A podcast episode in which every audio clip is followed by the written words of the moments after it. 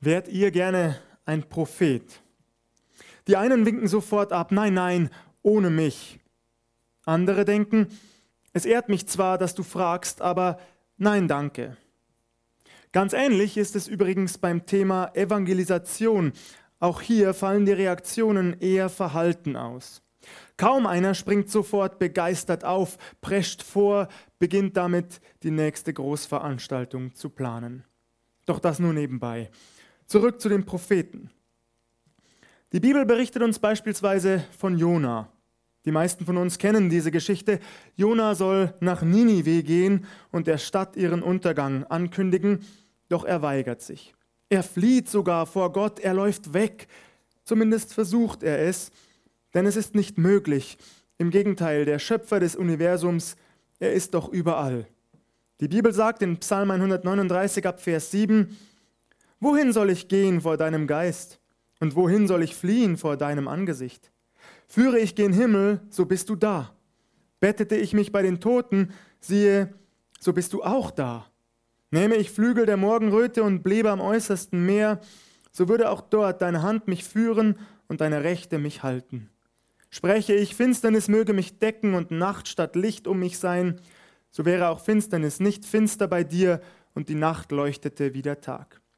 Finsternis ist wie das Licht, denn du hast meine Nieren bereitet und hast mich gebildet im Mutterleibe. Dennoch weigert sich Jona. Warum ist das eigentlich so? Einen ersten Hinweis haben wir bereits gehört darauf, was Propheten eigentlich tun. Sie kündigen das Gericht Gottes an. Und das macht sie nicht gerade beliebt. Mal ehrlich, ist das nicht verständlich? Wer hört schon gerne, dass er vernichtet wird und seine Heimatstadt dem Erdboden gleichgemacht? Deswegen weigern sich auch manche, diesem Ruf Gottes zu folgen, diese Berufung anzunehmen. Doch Propheten verfolgen mit der Gerichtsankündigung ein Ziel. Sie rufen die Menschen damit zur Umkehr auf, dazu ihre bösen Wege zu verlassen und Gottes Weg zu wählen. Hauptsächlich aber nicht nur betrifft das das auserwählte Volk Gottes, Israel. Zugegeben, bei Jona ist es etwas komplizierter. Nachdem Gott die Stadt Ninive verschont hatte, erfahren wir in Kapitel 4 ab Vers 1 nämlich, das aber verdross Jona sehr, und er ward zornig und betete zum Herrn und sprach, Ach Herr, das ist's ja, was ich dachte, als ich noch in meinem Lande war.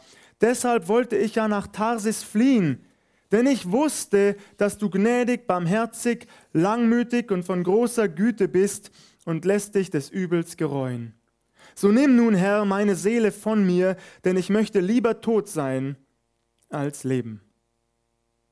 Spannend, nicht wahr? Herr, ich wusste, dass du am Ende gnädig sein würdest. Genau deswegen wollte ich ja auch nicht gehen. Ihr Lieben, bedeutet das nicht im Umkehrschluss, wenn Gott Ninive zerstört und die Menschen dort zur Rechenschaft gezogen hätte, dann, ja, dann wäre Jona gleich dorthin gegangen, hätte den Auftrag Gottes ohne Umwege ausgeführt, ohne deshalb über Bord eines Schiffes geworfen und anschließend von einem großen Fisch verschluckt werden zu müssen? Sehr interessant, finde ich. Eines muss man diesem Mann Gottes jedenfalls zugute halten. Jona hat einen sehr ausgeprägten Sinn für Gerechtigkeit. An Gnade und Barmherzigkeit mangelt es ihm allerdings scheinbar. Wie auch immer, wir werden seine Geschichte jetzt nicht vertiefen. Ich lade euch ein, lest sie noch einmal nach und bewegt sie in eurem Herzen. Neben Jona gibt es natürlich auch andere Beispiele, Gott sei Dank. Vom Propheten Jesaja erfahren wir, dass er sich berufen lässt, sozusagen sogar einen Schritt vortritt, als es darauf ankommt. Auf die Frage Gottes nämlich, wen soll ich senden? Wer will unser Bote sein? Antwortet Jesaja, hier bin ich, sende mich. Jesaja scheut sich nicht, den Auftrag Gottes anzunehmen und auszuführen. Er lässt sich berufen und das, obwohl er noch nicht einmal weiß, wozu genau. Ihr Lieben, in den kommenden Wochen werden wir uns einige der sogenannten kleinen Propheten ansehen. Wir werden ihr Leben und ihre Botschaft betrachten und uns unter anderem fragen, braucht auch unsere Gesellschaft prophetische Stimmen? Eine kurze Erklärung vorneweg. Bei den kleinen Propheten handelt es sich um zwölf prophetische Schriften des Alten Testaments. Der Begriff kleine Propheten ist allerdings nicht abwertend gemeint, im Gegenteil, diese Bezeichnung hängt lediglich mit dem Umfang ihrer Schriften zusammen, mindert also weder ihre prophetische Bedeutung noch ihre Aussagekraft. Damit ihr einen Überblick bekommt, was ich meine. Die zwölf kleinen Propheten kommen gemeinsam auf 65 Kapitel. Das Buch des Propheten Jesaja umfasst alleine bereits 66 Kapitel. Wie auch immer, dennoch haben die sogenannten kleinen Propheten etwas zu sagen. Die kommende Predigtreihe soll dazu dienen, einige dieser zwölf Bücher besser kennenzulernen. Deshalb werde ich zahlreiche Bibelverse, ja ganze Abschnitte vorlesen, um euch zugleich, hoffentlich, Lust zu machen auf mehr. Euch auch mit den Propheten zu beschäftigen, die ich nicht behandeln werde. Heute beginnen wir mit Amos, einem Schafhirten oder besser einem Schafzüchter aus Tekoa, einer Stadt etwa 20 Kilometer südlich von Jerusalem.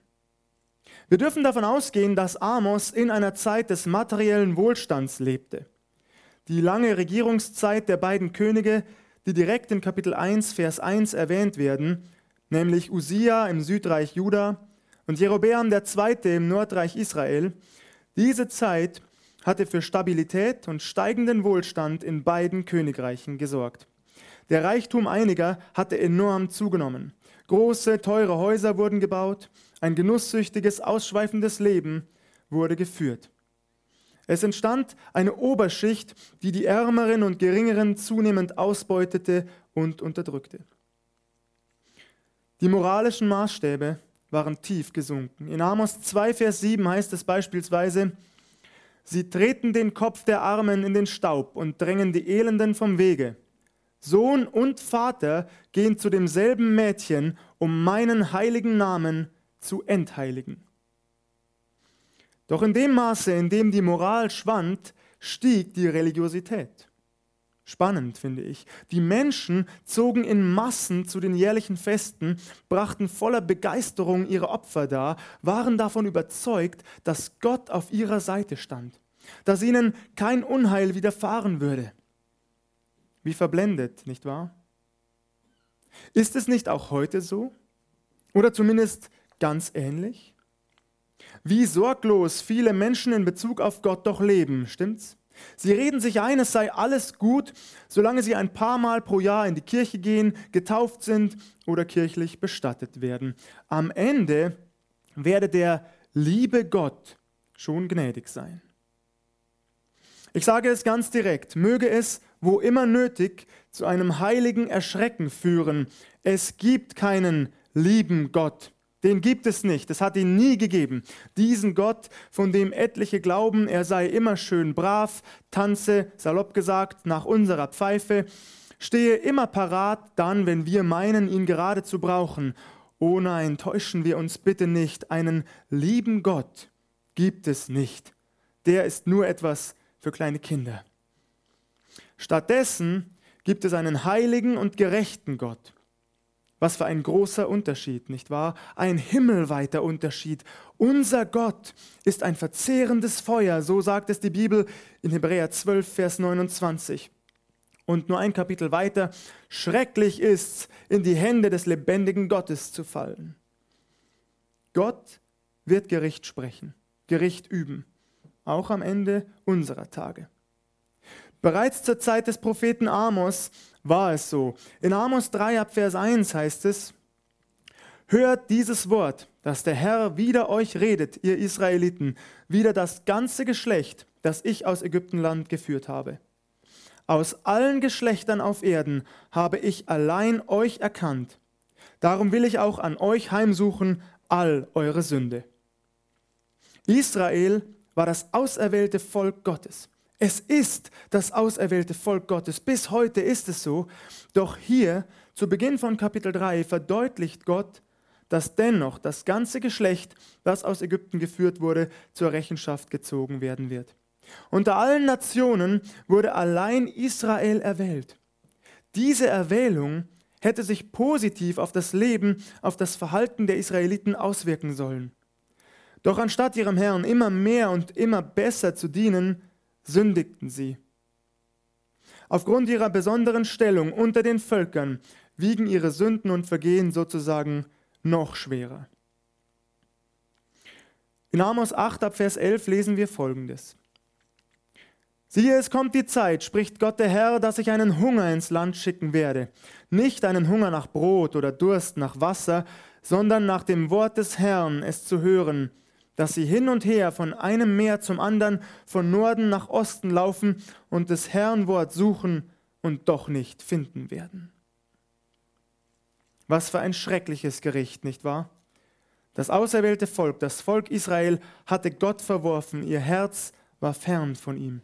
Sie wollten nicht auf ihn hören, sich nicht an den Worten des lebendigen Gottes orientieren. Deshalb wird der Herr eine Hungersnot senden. Doch dieses Mal wird es keine Hungersnot im herkömmlichen Sinn sein. In Amos 4 ab Vers 6 erfahren wir bereits, was Gott alles getan hatte, welche Gerichte er über sein Volk gebracht hatte, um es zur Umkehr zu bewegen. Ich lese uns diese Verse einmal vor. Sie sind sehr aussagekräftig. Hart, aber aussagekräftig. Amos 4 ab Vers 6. So habe ich euch auch in allen euren Städten müßige Zähne gegeben und Mangel an Brot in allen euren Orten. Dennoch seid ihr nicht umgekehrt zu mir, spricht der Herr. So habe ich euch auch den Regen vorenthalten, als noch drei Monate waren bis zur Ernte.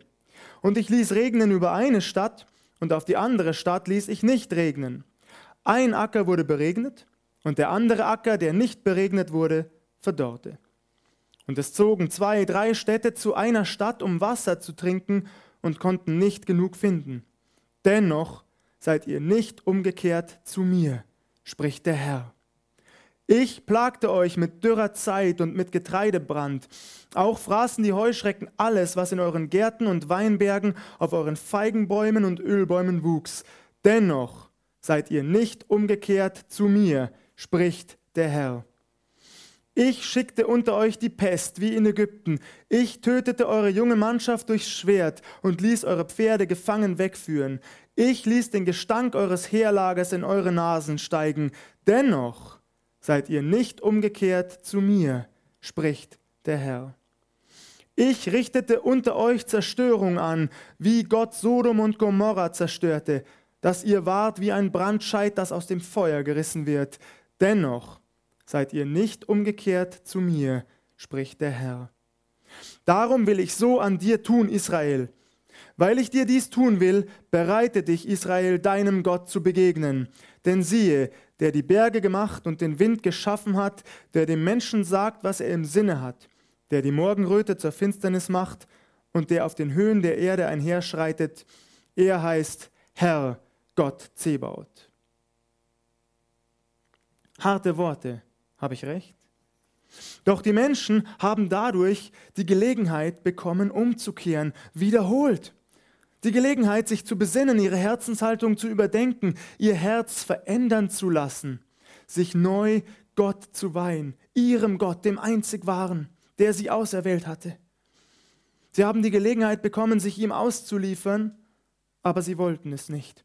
Sie blieben stur. Sie machten weiter wie bisher. Jetzt werden sie also schmerzlich erfahren, dass man nicht vom Brot allein lebt, sondern von einem jeden Wort, das aus dem Munde Gottes geht. Liebe Geschwister, stellt euch das, was der Prophet Amos hier beschreibt, einmal vor. Es kommt eine Zeit, sagt er, in der die Menschen anfangen werden, verzweifelt nach Gott zu fragen, doch er wird nicht mehr antworten. Weder durch Träume noch durch das Los noch durch die Stimme seiner Propheten. Er wird einfach schweigen. Schon im ersten Buch Samuel erfahren wir etwas Ähnliches. Allerdings nicht ganz so schlimm wie von Amos angekündigt. Bei der Berufung des Propheten Samuel heißt es in 1 Samuel 3, Vers 1, das Wort des Herrn war selten und es gab kaum noch Offenbarung. Amos hingegen sagt dem Volk eine Zeit voraus, in der man Gottes Stimme überhaupt nicht mehr vernehmen wird. Das ist schon im zwischenmenschlichen Bereich schlimm, nicht wahr? Du sehnst dich danach, mit jemandem zu reden, dessen Stimme zu hören, oder du bittest ihn um Hilfe, aber er ignoriert dich. Er zeigt dir die kalte Schulter, wie man so sagt, lässt dich einfach im Regen stehen.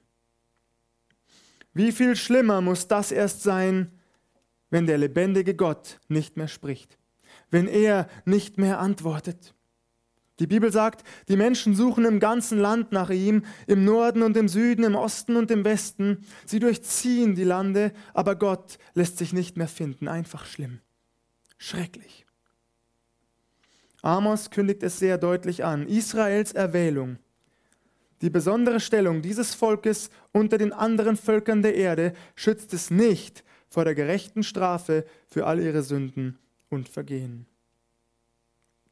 Ich lese uns einen weiteren, längeren, aber sehr aussagekräftigen Abschnitt vor. In Amos 9, Vers 1 heißt es, Ich sah den Herrn über dem Altar stehen, und er sprach, Schlage an den Knauf, dass die Pfosten beben und die Trümmer ihnen allen auf den Kopf fallen, und was noch übrig bleibt von ihnen, will ich mit dem Schwert töten, dass keiner von ihnen entfliehen, noch irgendeiner entkommen soll. Und wenn sie sich auch unten bei den Toten vergrüben, soll sie doch meine Hand von dort holen. Und wenn sie zum Himmel hinaufstiegen, will ich sie doch herunterstoßen. Und wenn sie sich auch versteckten oben auf dem Berge Karmel, will ich sie doch suchen und von dort herabholen. Und wenn sie sich vor meinen Augen verbergen im Grunde des Meeres, so will ich doch der Schlange befehlen, sie dort zu beißen. Und wenn sie vor ihren Feinden gefangen einhergingen, so will ich doch dem Schwert befehlen, sie dort zu töten. Denn ich will meine Augen auf sie richten zum Bösen und nicht zum Guten. Und Gott, der Herr Zebaoth, ist es, der die Erde anrührt, dass sie bebt und alle ihre Bewohner trauern müssen.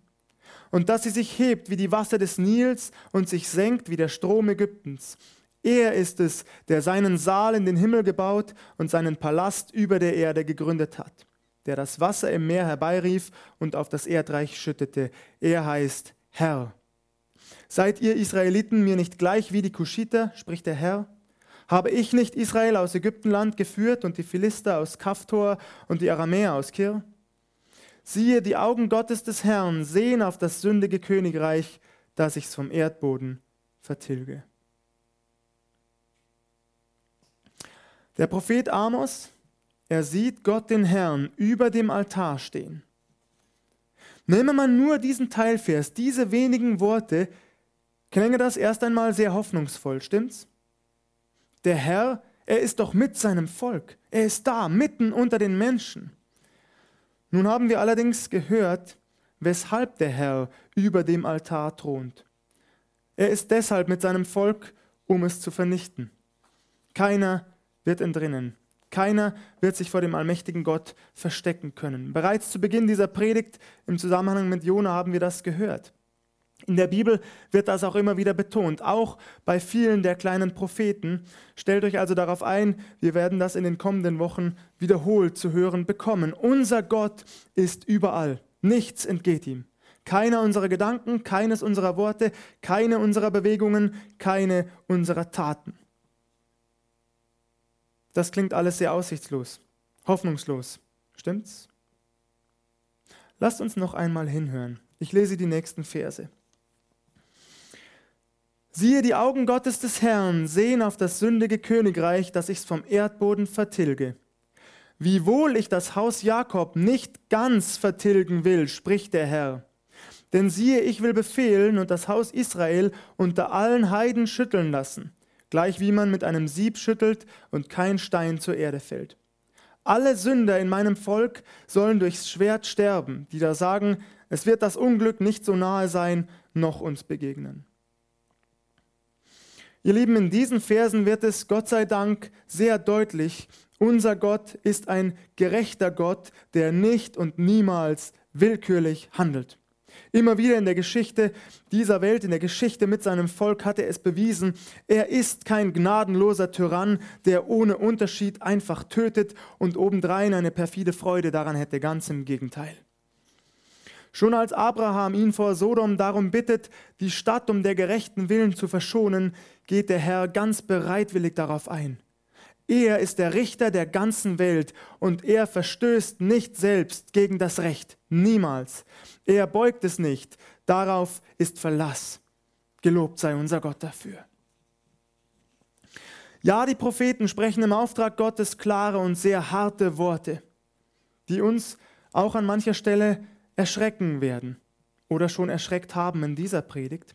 Ja, die Propheten, sie nehmen kein Blatt vor den Mund, doch sie haben dabei ein klares Ziel vor Augen und das betone ich noch einmal, nämlich die Menschen in die Gemeinschaft mit dem allmächtigen, lebendigen Gott zurückzurufen. Daher will und darf ich euch auch auf keinen Fall vorenthalten, dass unser Gott vor allem ein liebender Gott ist. Seine Warnungen ergehen aus Liebe. Gnädig, barmherzig, geduldig und von großer Güte ist er, und es reut ihn bald die Strafe. So beschreibt der Prophet Joel unseren Gott, ähnlich wie auch Jona es ausgedrückt hatte. Und genau so ist es auch, so ist unser Gott, gnädig und geduldig, voller Liebe. Vor allem das, er selbst ist Liebe, so lesen wir es im 1. Johannesbrief Kapitel 4, Vers 16. Er liebt seine Geschöpfe und wie er sie liebt. Er liebt sie so sehr, dass er am Ende seinen einzigen Sohn dahin gab. Seinen einzigen Sohn gab er dahin für jeden von uns. Wir sagen oft, Gott liebe bedingungslos. Und ja, natürlich, das stimmt. Gott sei Dank dafür. Und doch gibt es zumindest eine Bedingung, die wir erfüllen müssen, um in seiner liebenden Gegenwart zu leben. Der Prophet Joel drückt es so aus. Zerreißt eure Herzen und nicht eure Kleider und kehrt um zu dem Herrn, eurem Gott. Umkehr, Reue, Buße tun, die Sünden, die wir getan haben, zu bekennen, sie abzulegen unter dem Kreuz Jesu Christi, das gilt für uns.